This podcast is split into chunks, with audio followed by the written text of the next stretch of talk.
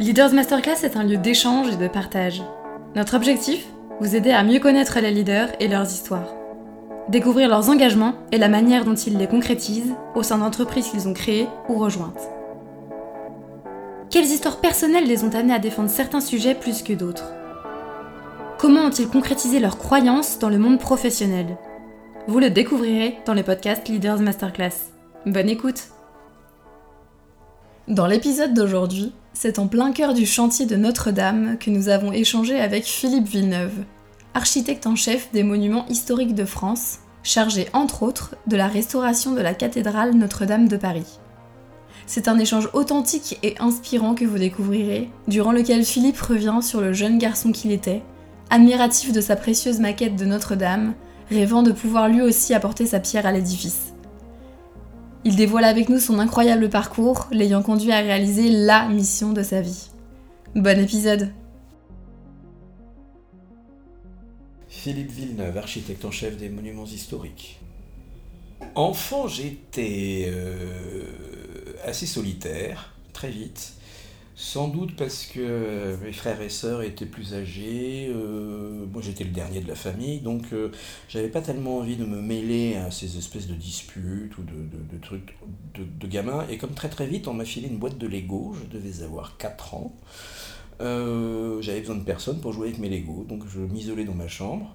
Ensuite on m'a filé des disques euh, très rapidement, on m'a appris à me servir de l'électrophone.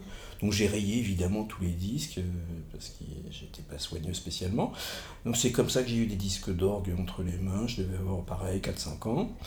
Ensuite, on m'a euh, progressivement, on m'a donné des livres sur des cathédrales. Donc j'ai regardé ça, je comprenais rien puisque je lisais pas, mais j'avais de belles, de belles images, de belles gravures, de beaux dessins. Et je trouvais ça beau. Et puis du coup, euh, la passion de l'architecture euh, m'est venue, avec ma boîte de Lego. Et puis des monuments historiques et des cathédrales avec mes livres, et puis de la musique et de l'orgue avec mes disques. Et euh, ben, en fait, ces activités-là, elles sont solitaires, donc j'ai toujours été solitaire en réalité. Le sport, j'en ai jamais éprouvé le besoin et ça se voit toujours aujourd'hui. Euh, ça m'intéresse pas, surtout que c'est collectif. Et moi, le collectif, c'est vrai que c'est pas tout à fait quelque chose qui me, qui me plaît. Et je dois dire qu'aujourd'hui, alors je suis à la tête d'une équipe de 25 à 30 personnes, je sais plus exactement. Euh, ben, euh, il y a toujours cette solitude, on parle toujours en, plaisantant de la solitude des chefs. c'est vrai, c'est en fait tout repose sur vous, les gens comptent sur vous, ils viennent vous voir vous et vous êtes seul à trancher, même si vous avez besoin de la vie des uns et des autres pour, pour être sûr de ne pas trancher euh, à côté. Mais euh, il y a toujours cette espèce de, solitude. Et je dois dire que parfois, je me dis que c'est très, lourd, très, très dur. Mais en même temps, je ne m'imagine absolument pas euh, être sous les ordres d'eux. Euh, c'est pour ça que je peux avoir parfois des rapports un peu difficiles. Là, à Notre-Dame, par exemple, avec la maîtrise d'ouvrage, où euh, j'estime qu'ils ne comprennent pas euh, les véritables enjeux, ils ne comprennent pas mes désirs et mes nécessités pour réaliser le projet. Donc, des fois, c'est un petit peu compliqué. Mais en fait, voilà, en parlant, je m'aperçois que je suis assez solitaire, mais que finalement, c'est à la fois plaisant et à la fois une nécessité, parce que euh, pour faire ce chantier-là, il ne faut pas être non plus parasité par euh, différents décideurs. Euh, très vite, ma mère m'a demandé ce que je voulais faire plus tard, à 4 ans. et elle m'avait dit, moi j'avais répondu, je veux construire des maisons. Alors après, elle m'a dit, tu veux être maçon ou est-ce que tu veux être architecte?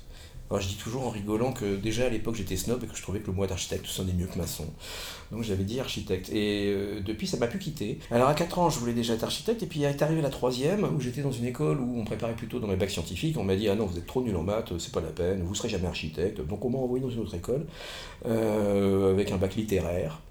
Donc là, j'avais pas tout à fait réalisé que j'aurais des problèmes peut-être.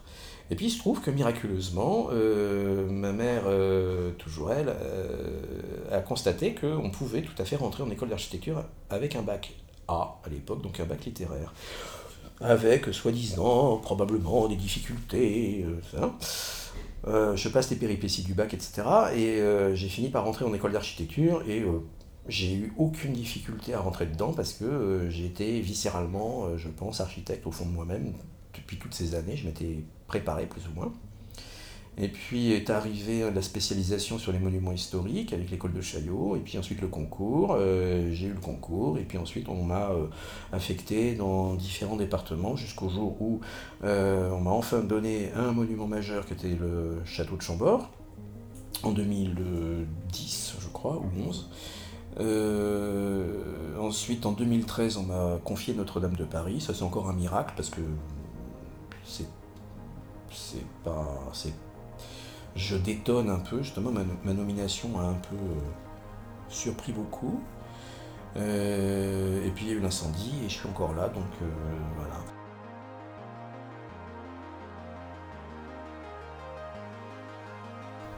Pour mon apprentissage de mon métier d'architecte, en fait, pour des questions familiales, j'ai d'abord fait architecture intérieure.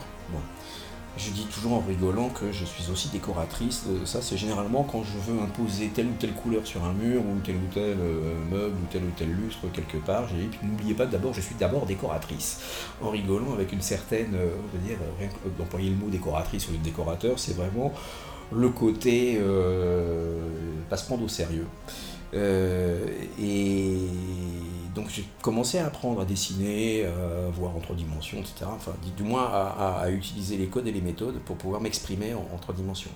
Ensuite, euh, euh, je suis rentré en architecture, en école d'architecture, et là j'ai eu euh, la chance d'être dans un atelier, d'abord dans une école où il y avait des ateliers, où on apprenait énormément l'histoire de l'architecture, l'histoire de l'art, et où on dessinait pas mal. Et puis j'ai eu là-dedans des professeurs euh, qui ont vu que j'étais un peu on va dire spécial parce que euh, en rentrant en architecture, j'avais déjà dit je rentre en architecture pour devenir architecte en chef des monuments historiques. Donc déjà c'était bon, je suis obligé de passer par vous, je passe par vous, mais après je me spécialise et je, je vais changer de voie ensuite. Et dans cet atelier, euh, on m'a laissé devenir ce que je voulais être. Euh, on m'a jamais critiqué lorsque je dessinais une croisée d'ogives en lame et les collets pour, pour rentrer dans un zoo. on m'a jamais critiqué lorsque je faisais des rendus dits entre guillemets vieux cons, c'est-à-dire à l'aquarelle, à la gouache, euh, genre de trucs euh, qui étaient plutôt des, modes d'expression un peu, pas surannés, mais au moins qui montraient que j'avais un peu de culture dans, le domaine, enfin des modèles en tout cas, des références euh, dans les monuments historiques. Ma, plus grande référence, en fait, je l'ai connue en 1979, j'avais 16 ans, lorsque j'ai visité l'exposition de Viollet-le-Duc à l'occasion de son centenaire de sa mort. Et là, j'ai découvert, un, Viollet-le-Duc, deux, mon futur métier, euh, trois, des maquettes, des rendus, des choses comme ça. Euh, c'est là, en 79, j'ai compris que je voulais vraiment être architecte en chef des monuments historiques parce que je savais pas ce que c'était avant. Et euh, de cette époque-là est née ma maquette de Notre-Dame, est né mon, mon, engouement et vraiment mon envie, ma soif, ma faim de lire tous les livres de Viollet-le-Duc, donc de comprendre ce que c'était que l'architecture gothique. C'est là où je suis vraiment rentré à la sortie, enfin, l'adolescence, quoi. Euh, je suis déjà rentré vraiment dans mon futur métier. Et puis, donc, je suis rentré en archi. Et là, j'ai eu un professeur qui s'appelait Jean-Pierre Martinon, euh, à qui je dois euh, énormément de ce que je suis. Que ce soit dans la culture, que ce soit dans les défis, et que ce soit aussi dans l'attitude. Ce maître m'a appris une certaine désinvolture, mais euh, pas au sens euh, on s'en fout, non. C'est, on va dire, euh, du détachement des choses tout en faisant les choses sérieusement. C'est-à-dire, il m'a appris à, être sérieux tout en ne se prenant surtout pas au sérieux. Et je suis toujours comme ça. C'est pour ça que je détonne beaucoup, parce que les convenances, je m'assois souvent dessus, parce que j'estime que c'est pas c'est pas l'emballage qui compte, c'est ce qu'il y a dedans. Donc euh, euh, ma jolie chemise que je porte aujourd'hui avec des petits papillons, euh, j'ai beau être architecte en chef des monuments historiques en charge de la reconstruction et de la restauration de Notre-Dame de Paris, virgule, euh, ça m'empêchera pas de porter une chemise comme ça et d'être en basket. Euh, d'autant que mon travail à Notre-Dame m'oblige souvent à aller dans les vestiaires, à me changer pour aller sur le chantier, donc je vais pas me mettre en costume cravate. Donc je suis plutôt un architecte en chef de terrain et, proche de mes compagnons qui travaillent sur le chantier, proche de mes collaborateurs qui eux aussi vont tous les jours dans les vestiaires. Donc vous voyez, le côté statut, euh, statut du commandeur, euh, euh, certes je l'ai, parce qu'il paraît qu'on me l'a donné, mais je vis pas avec et ça m'encombre plutôt qu'autre chose. Donc, du coup, j'ai cette mentalité-là que j'ai acquise au cours de mes études. Et j'ai toujours, toujours eu cet état d'esprit. Je ne supporte pas, enfin c'est pas que je supporte pas, c'est que ça me fait rire parce que il n'y a que la personne qui le dit, qui, prend ce qu'il dit au sérieux. Quand on me dit monsieur l'architecte en chef, etc., euh, ou qu'on me reçoit dans une académie, euh, parce que c'est la mode en ce moment, euh, je prends ça avec un détachement total. Je me dis, il faut passer par là, je passe par là, les gens sont contents. Moi, ça me fait, j'ai envie de dire, ni chaud ni froid.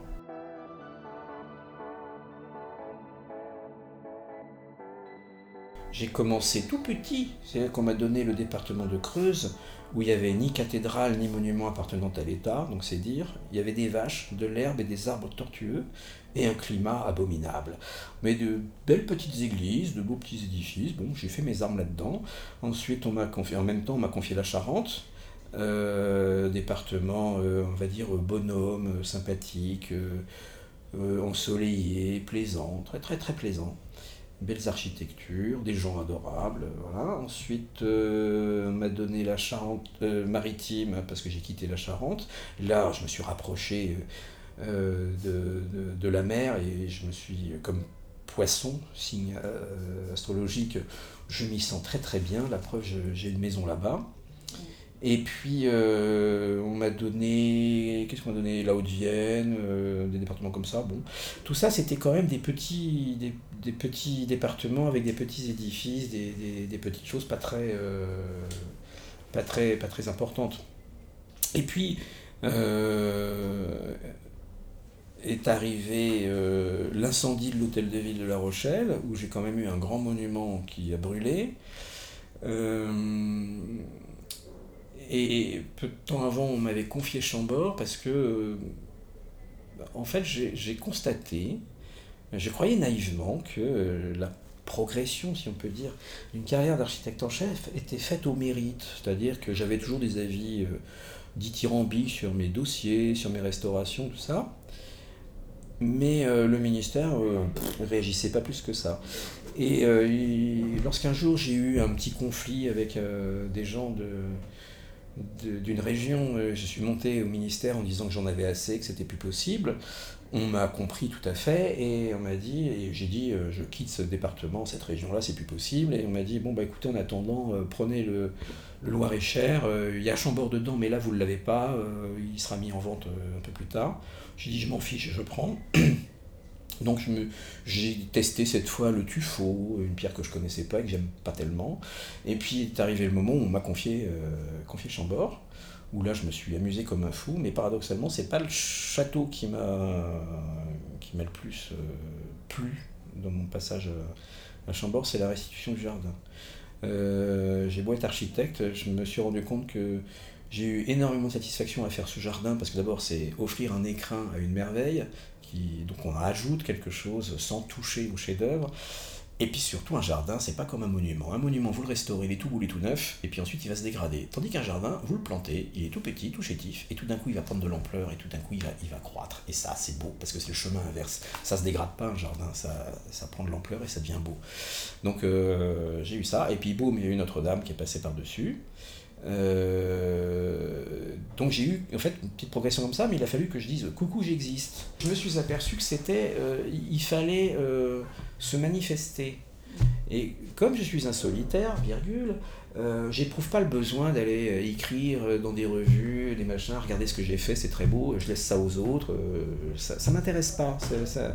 Alors je sais pas si c'est parce que je suis paresseux ou ça ça m'intéresse pas d'aller écrire euh, regardez ce qu'on a fait c'est très beau là pour Notre-Dame euh, je frémis à l'idée qu'un jour on va me demander qu'est-ce que vous avez fait à Notre-Dame? Parce que euh, je l'ai vécu d'accord je sais qu'il va y avoir plein de livres qui vont sortir sur Notre-Dame et pas plus tard qu'il y a une semaine j'en ai reçu un où je me suis dit mais je vais pas m'emmerder à lire ce truc là parce que je le vis donc je vais pas lire les bouquins qui sortent sur Notre-Dame, ça n'a aucun intérêt pour moi.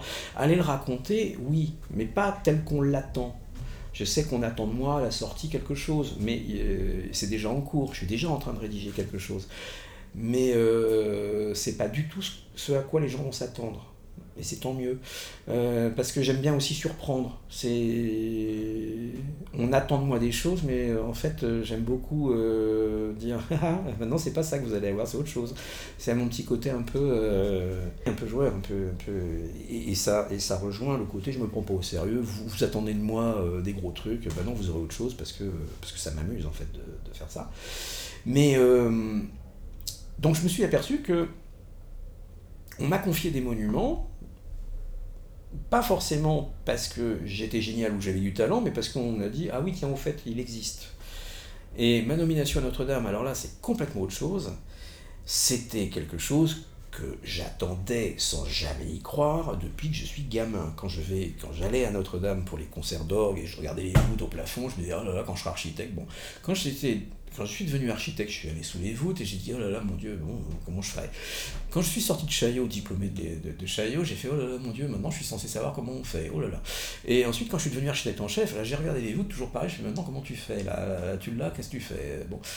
Et puis, euh, mais je me disais, bon, Rêve pas, tu l'auras jamais. Mais euh, c'était quand même en moi. Il y avait cette cathédrale, elle fait tellement partie de moi, parce que c'était elle qui a fait de moi ce que je suis. Parce que si j'ai voulu être dans les monuments historiques, c'est parce qu'il y avait Notre-Dame. Si j'adore l'orgue, c'est parce que Notre-Dame. Si, euh, Notre-Dame, c'est vraiment le, monument qui rassemble tout ce qui me constitue.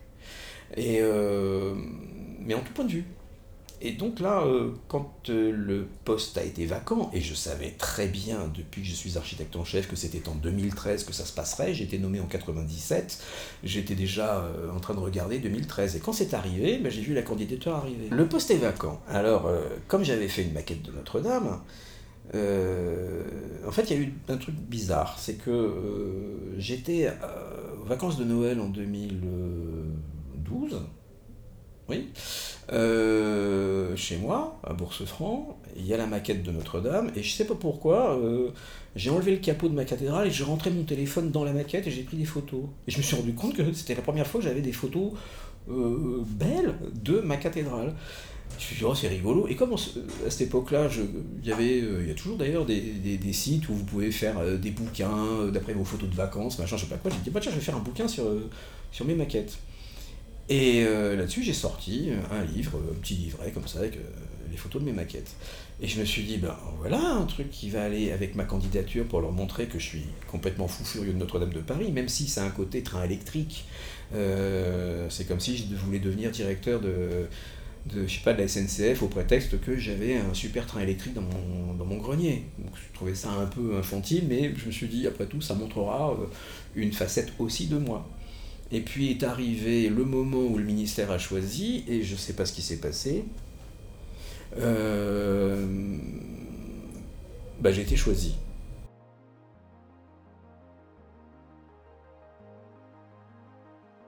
Le jour où je savais que le ministère était en train de choisir, j'étais, j'avais fui à Chambord avec euh, deux collaborateurs et on, faisait un diagnostic sur euh, les deux escaliers latéraux du château. Euh, et, je savais dans ma tête, je regardais ma montre tout le temps. Et puis à un moment donné, le téléphone a sonné et euh, le président de la compagnie de l'époque euh, me dit Est-ce que ça te dit de devenir l'architecte en chef de Notre-Dame? Et là, euh, rien que d'y penser, ça me ça m'émeut parce que euh, j'ai eu les jambes qui ont réellement euh, flagellé, c'est-à-dire flageolé. Là, j'ai poussé un cri de débile dans la cour du château et j'y ai pas cru. En fait, bah, je, m'en remets toujours pas d'ailleurs. Je, sais pas ce que je fais ici là à vous parler. Je, je, sais pas qui c'est le type qui vous parle. Et puis bon bah j'ai pris mes fonctions, youpi.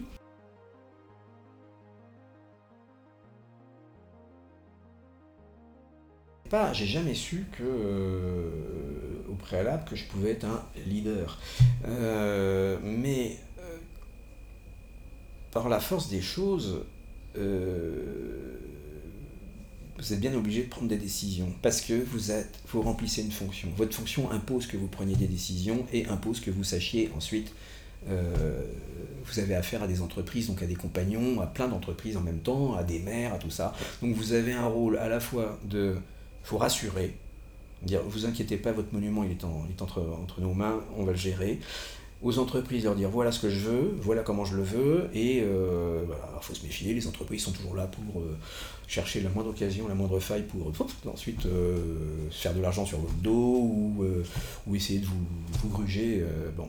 donc il s'agit de faire bien comprendre, c'est tout un mélange, il suffit de bien faire comprendre aux entreprises dès le départ que vous n'êtes pas quelqu'un qui, qui, qui, va se faire avoir, que vous maîtrisez votre boulot et que ça marche pas comme ça. Donc il faut imposer ce truc-là. Et effectivement, comme je suis plutôt de nature solitaire, je me suis forcé.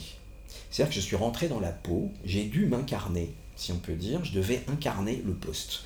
Et pour incarner ce poste, il bah, faut être chef. Et euh, j'ai eu un modèle euh, qui était mon dernier patron, pour lequel j'ai une grande admiration, une grande affection, c'était Éric Palot.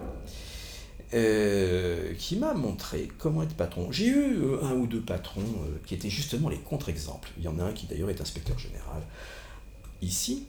euh, qui lui faisait pleurer ses collaborateurs, les humilier. Il m'a humilié moi-même, euh, une très haute estime de lui, mais pas une estime du tout, ni une certaine euh, empathie pour les gens, sans lesquels d'ailleurs il ne pourrait pas faire ce qu'il fait. Une fois qu'on a compris que c'est pas le tout de dire je veux, il faut aussi avoir les personnes qui sont capables de le faire et qui ont envie de le faire. Et Eric Palot m'a montré qu'on pouvait obtenir des gens tout ce qu'on voulait, simplement en les respectant, en étant calme, euh, pédagogue. Euh, et donc il m'a appris ça. Et je me suis aperçu que toute l'équipe là que je gère, c'est pas grand chose. Hein. Alors certes par nature, je suis, alors je suis peut-être solitaire, mais je suis terriblement exubérant. C'est-à-dire que je suis clown. Euh, je, souffre quand les gens m'aiment pas. Parce que je comprends pas pourquoi les gens m'aiment pas, vu que je suis gentil avec les gens. Donc quand quelqu'un m'aime pas, je me dis mais pourquoi il m'aime pas? Il n'y a aucune raison de pas m'aimer. Donc ça m'affecte. Donc je fais tout pour que les gens m'aiment bien. Mais en même temps, je me suis rendu compte qu'en faisant ça, ben, euh, c'était c'était non non non. J'avais j'avais le retour. J'ai des collaborateurs dévoués à la fois à moi et au monument. Bah, et les entreprises, c'est la même chose. Les entreprises me sont dévouées. Je vous assure qu'ils ont pour moi une affection euh, quand euh, n'importe lequel me croit sur le chantier, il m'appelle pas monsieur l'architecte en chef, il m'appelle Philippe, on se claque la bise. Bon, c'est moi qui ai un petit peu institué ce truc-là, mais c'est un chantier totalement atypique, fraternel. Mais c'est à la fois dans le chantier avec les entreprises et à la fois dans, dans, mon agence avec euh, les collaborateurs. Et tout ça, bah, c'est le, le, le truc commun, c'est de l'intérêt, de l'affection et du respect. Mais ça n'empêche pas qu'il faut toujours aussi leur dire attention, je suis aussi capable de mettre des beignes. Et j'en mets de temps en temps. Mais quand j'en mets, je joue un peu le, père fouettard, parce que je sais qu'il faut que je fasse le père fouettard. des fois, c'est très sincère, des fois, faut pas m'énerver, alors là, boum, ça part. Mais euh, d'autres fois, je, fais forcer un peu le trait, mais je m'aperçois que ça marche très bien. Et là, j'ai réussi sur le chantier de Notre-Dame à faire un truc avec la sécurisation, un truc de fou. J'avais derrière moi les gens, bam, je disais euh, saute, ils sautaient. Euh, et là, c'est toujours pareil. Là, j'ai essayé, j'avais très peur parce que je me suis dit, la sécurisation s'est faite avec certaines entreprises dans un contexte bien particulier. La cathédrale avait brûlé, il fallait la sauver. Là, maintenant, je suis dans la phase de reconstruction. Donc, j'ai plein d'entreprises qui sont venues, qui n'étaient pas avant, qui sont agrégées à tout ça. Mon défi, ça a été de dire, il faut que j'arrive à les souder de la même manière que j'avais fait pour la sécurisation pour que le même état d'esprit ait lieu. Bah, je crois que le pari est gagné parce que là, chaque fois que je me balade dans la cathédrale, c'est, euh, de temps en temps, je me fais penser à Napoléon avec ses grognards.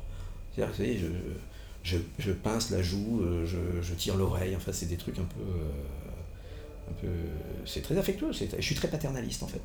Notre-Dame de Paris, euh, c'est le chantier de ma vie. C'est-à-dire que tout ce que j'ai fait avant, la petite église en creuse, en machin, tout ce que vous voulez, et même l'incendie de la flèche de Saint-Amand le jour de ma nomination d'architecte en chef, l'incendie de l'hôtel de ville de La Rochelle, tout ça, ça m'a préparé à Notre-Dame de Paris. En fait, tout ce que j'ai fait avant, c'était pour. Je vous parlais de destinée tout à l'heure, ben, c'était pour faire ce que je suis en train de faire. Et si j'ai eu les réflexes conditionnés euh, pour euh, sauver la cathédrale après l'incendie, c'est uniquement parce que je connaissais très très bien la cathédrale, parce que elle, est dans moi, je circule dedans euh, les yeux fermés, si on peut dire. Et j'ai eu ces réflexes conditionnés qui sont arrivés, boum, je ne me suis pas posé de questions. Parce que tout ce que j'ai fait, ça m'a servi ce jour-là. Dès le 16 avril, euh, j'avais déjà mon objectif. C'était de reconstruire la cathédrale. Non déplaise à certains, qu'ils soient euh, très haut placé ou un peu moins haut placé, j'avais ma conviction c'était qu'il fallait retrouver la flèche de Viollet-le-Duc, la toiture de Viollet-le-Duc, la charpente de Viollet-le-Duc et la charpente médiévale. Ceci étant dit, j'y suis allé à petits pas, et finalement, force est de constater que j'ai gagné, puisque finalement on refait la flèche à l'identique, la charpente médiévale, et, avec le plomb et le bois. Ça n'a pas été toujours évident de, le faire, on a perdu énormément de temps à convaincre des gens qui prétendaient euh, d'autres choses, mais bon, le résultat est là. Euh, quant ensuite aux méthodologies, la sécurisation, je l'ai inventée le jour même, le 16 avril, avec les pompiers, j'ai vu tous les problèmes, et avec les entreprises, j'ai dit je veux ça, je veux ça, je veux ça, je veux ça, on va le faire comme ci, comme ci, comme ça. On a, le soir, euh, dans les Algeco, quand on faisait notre réunion, de débriefing, je disais, bon, ça c'est fait, ça c'est fait, là, demain on va faire ça, ta, ta, ta. Donc je donnais le programme aux entreprises, c'était toujours le jour. Mais c'était toujours très cohérent parce que je savais que je devais faire comme ci, comme ci, comme ci, comme ça. Le parapluie était déjà prévu, euh, les cintres sous les arcs-boutants étaient prévus, enfin tout était prévu. J'ai pas rajouté quoi que ce soit, j'ai pas retiré quoi que ce soit, si ce n'est la taille du parapluie, que les ingénieurs ensuite ont dit non, trop grand, trop trop prise au vent, on va trouver autre chose. On a trouvé autre chose, mais tout était écrit déjà. Et donc j'avais déjà ma restauration. Je savais que j'avais à reboucher trois voûtes, j'avais à reconstruire la flèche, à reconstruire la charpente du 19e, à reconstruire la charpente médiévale, à retrouver la couverture en plomb, à dépolluer, à nettoyer l'intérieur. Et puis, euh, donc, mon projet était fait. Le président a dit, je veux qu'elle soit reconstruite en 5 ans. Moi, j'ai fait don tact, chiche. Et j'ai dit, oui, ça devrait être possible, mais il faut pas euh, perdre de temps, il euh, faut arrêter les, stupidités de concours ou autres. si on a fait l'identique, c'est bon, ça marche. Et puis, entre-temps, on a eu le plomb, la grosse polémique sur le plomb. Il y a des gens qui ont dit Oh, le plomb, ça tue, les enfants vont tous mourir, Notre-Dame a pollué toute l'île de la Cité, voire Paris, la région parisienne, jusqu'à Rouen, on a retrouvé des trucs. Euh, regardez, c'est scandaleux, c'est affreux. Plus de plomb sur les monuments, c'est un scandale, etc. Donc, on a eu un préfet qui a appliqué le principe de précaution, qui est un principe qui permet aux gens en responsabilité de ne pas les prendre. Absolument remarquable. Et donc là, on a fermé le chantier, puis on a, on a, on a tout repris, les protocoles, etc. Et là-dessus, le chantier a été ouvert grand à l'inspection du travail, qui nous a imposé le protocole amiante pour le plomb, parce qu'il n'y a pas de protocole plomb, ça n'existe pas, donc là on a l'amiante. L'amiante c'est volatile, le plomb ça tombe par terre, mais c'est pas grave. Donc on doit se mettre euh, dans les vestiaires, prendre des douches, enfin un truc invraisemblable, des installations qui coûtent une fortune, qui ont pris un temps fou à être montées. Bon, et là-dessus, vous avez le Covid qui arrive. Et donc, euh, euh, interruption de chantier, euh, confinement, changement de protocole, une personne tous les je sais pas combien dans les réfectoires, donc il fallait que les gens s'espacent, et donc les services de, repas devaient être éloignés pareil, les douches, fallait un type par quasi, enfin, complètement fou. Euh, et pendant ce temps-là, euh, le temps court. Donc, euh, il a fallu, et mon boulot tous les jours, ça consiste à veiller à ce que le planning, juste derrière moi, soit parfaitement tenu. Et au besoin, même optimiser un maximum. Donc, depuis même la rentrée, là, en particulier, depuis septembre, j'ai donné un objectif extrêmement ambitieux, mais à ma grande surprise, je me suis dit, je vais me faire lyncher. Non, les entreprises ont dit, oui, on va le faire. Et à l'heure où je vous parle, je suis en train d'atteindre un des objectifs que je m'étais donné, c'est-à-dire de terminer le transept sud à l'intérieur. Et euh, il va être fini dans 3-4 jours, et dans une semaine ou 10 jours, euh, je fais démonter les échafaudages à l'intérieur du transept.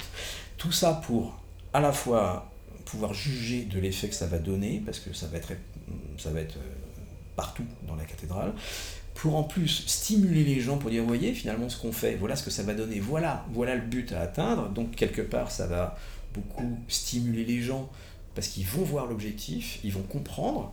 Et moi, je vais être content parce que je me dis, ce qui est fait n'est plus à faire. Et donc, je cours à chaque fois après les entreprises, après la maîtrise d'ouvrage, pour qu'on ait les moyens, pour que ce soit organisé correctement, pour qu'on tienne dans les délais.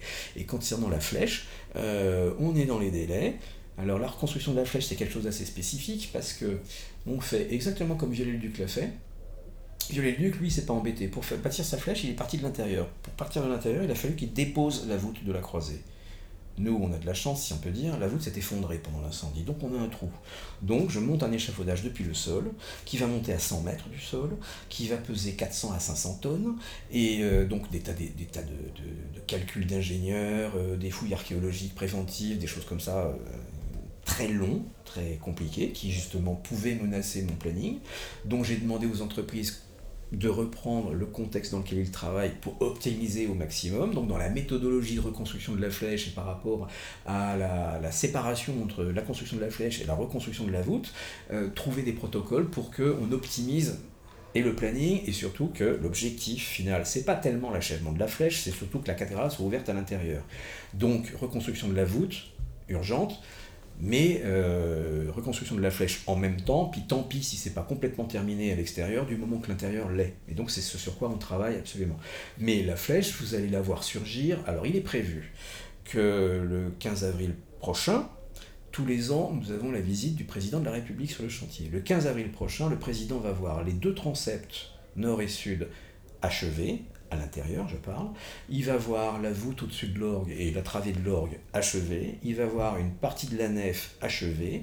Il va voir euh, le tabouret de la flèche, c'est-à-dire la première partie, c'est-à-dire du rein de la voûte au mur goutreau achevé. Donc il y aura du bois et il y aura les échafaudages qui vont commencer à monter. Ça, le, passant dans la rue, il ne le verra pas parce que c'est encore au niveau des murs. Mais en dessous, il y a de la tripaille. Et puis progressivement, on va voir ça qui va sortir. Et ça, ça va être dans le courant 2023.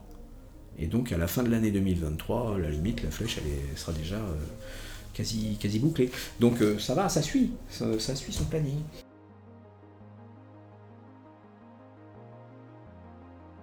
La, la, chance que j'ai de travailler dans l'univers des monuments historiques, c'est d'avoir affaire à des, à des hommes, à, de belles personnes. Alors il y aura toujours des crapules, mais euh, la majorité, c'est quand même de belles personnes.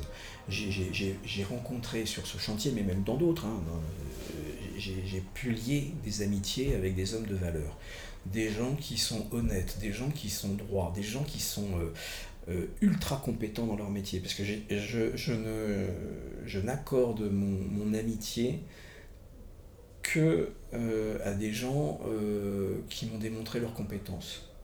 Dans ce milieu-là, euh, je ne vais pas devenir copain ou complice, on va dire, avec une entreprise si s'il n'est pas ultra compétent.